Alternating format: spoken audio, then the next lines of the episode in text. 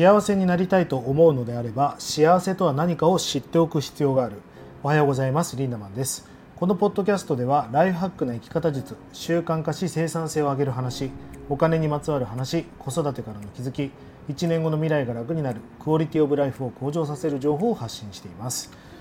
えー、今日タイトルにもありますように今日はライフハック的な幸福論ということについてお話していきたいなと思うんですが皆さんどうですか？お金持ちになりたいですか？それとか承認欲求みたいなねステータスみたいなものが欲しいですか？まあいろいろ生きてると思うこともあるし目指すべきものもあるとは思うんだけどやっぱり一言で言うとあなたは幸せになりたいですよね、まあ、僕ももっと今も幸せですよ。でももっともっと幸せになりたいなと思っています。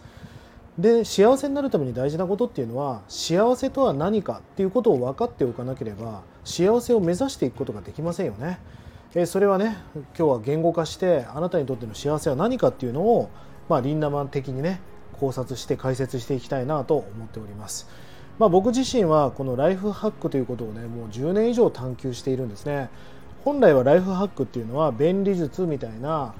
ことを指すんですが俺にとってはライフっていうのは人生ハックは術なので人生術、まあ、つまり生き方まあ、つまり今日話している自分なりの幸せを探求していくという意味合いがあります。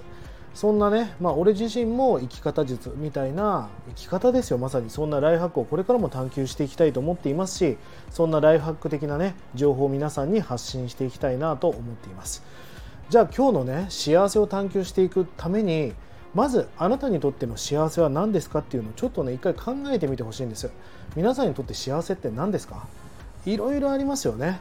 えー、例えば誰かとつながっている心がつながっていることが幸せだっていう人もいるかもしれませんし人に愛を降り注いでいることが幸せだっていう人もいるかもしれない。そして人から愛をもらっていると感じることが幸せだっていう人もいるかもしれない。そして承認欲求もありますよね、えー、他者から人からの承認が重要っていう人もいれば自己承認って言われる自分が自分をどれだけ認めているかっていうことに幸せを感じる人もいるでしょう。まあ、あとはアドラーが言ってるね貢献感っていう人の笑顔人の役に立つってことにどれだけ携われるかそんな貢献感こそが幸せだっていう人もいると思いますし、え中には経済力が幸せにとって重要だと、まあ、お金というかその経済を生み出していく人の役に立ってその経済力を生み出していくことこそが幸せだっていう人もいるかもしれません。あとはやっぱり自分でやるって決めた夢とか実自己実現みたいなものを達成して成就させていく、まあ、それこそが幸せだっていう人もいるかもしれません。まあ、そんな感じであなたなりのこう幸せみたいなものを探求してると思うんですよね。これから幸せを目指すためにはやっぱり幸せとは何かっていうのをやっぱり言語化しておく必要があると。じゃあ結論いきましょ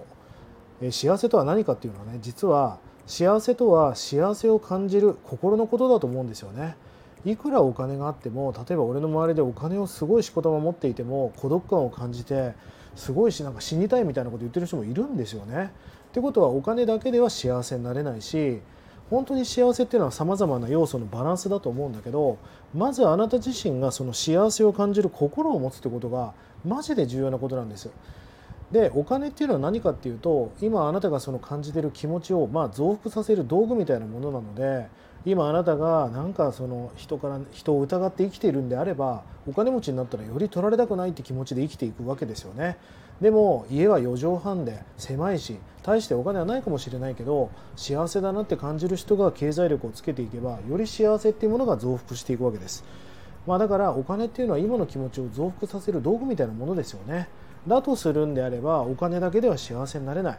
つながりや愛だけでも幸せになれない。まずベースとして幸せだなという感じる。もう今すでに幸せを手に入れてるんだっていう心を持っているかどうか。そのレベルを上げていくことが探求でありまさにライフハックだと思っているんですね。ぜひあなたなりの幸せとは何か。それはね幸せを感じる心を持つっていうことだと思いますから今一度なんかそうですね向き合って自分の中を内省してえー、ライフハックを探求していってほしいなと思っております、えー、下の概要欄にね LINE オープンチャットの URL を貼っております。是非ね登録されてない方は登録してください。取り上げてほしいテーマやお題なんかがありましたら気軽にコメント DM よろしくお願いいたします。それでは今日も素敵な一日をリンダマンでした。またね